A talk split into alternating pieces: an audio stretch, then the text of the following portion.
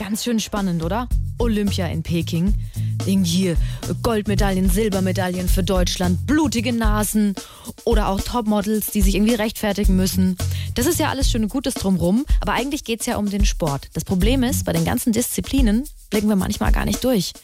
Die hier zum Beispiel, die kannten wir noch gar nicht.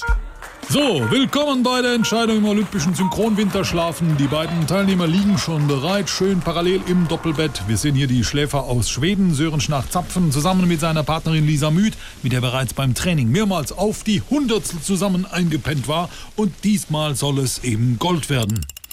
Die Jury hat den Wecker gestellt, es geht los.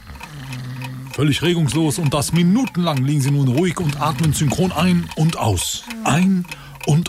Das Publikum bis zum Zerreißen gespannt. Aber Achtung, jetzt kommt das Kratzen am Kinn. Wunderbar, gleichzeitig ausgeführt. Und jetzt die Drehung und das Gähnen 1A. Synchroner geht's kaum. Hier stimmt heute wirklich alles. Oh nein, jetzt spricht sie im Schlaf.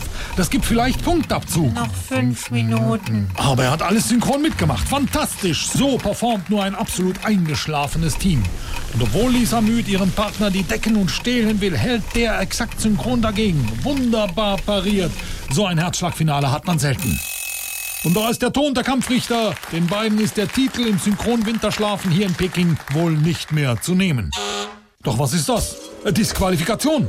Einer der beiden hat offenbar im Schlaf von Uiguren oder einem freien Tibet geträumt. Tja, da ist es auch kein Wunder, dass man von den beiden schon jetzt nichts mehr sieht. Schade, aber Leute, da muss man bei so einem Wettbewerb wie diesem einfach etwas wachsamer sein.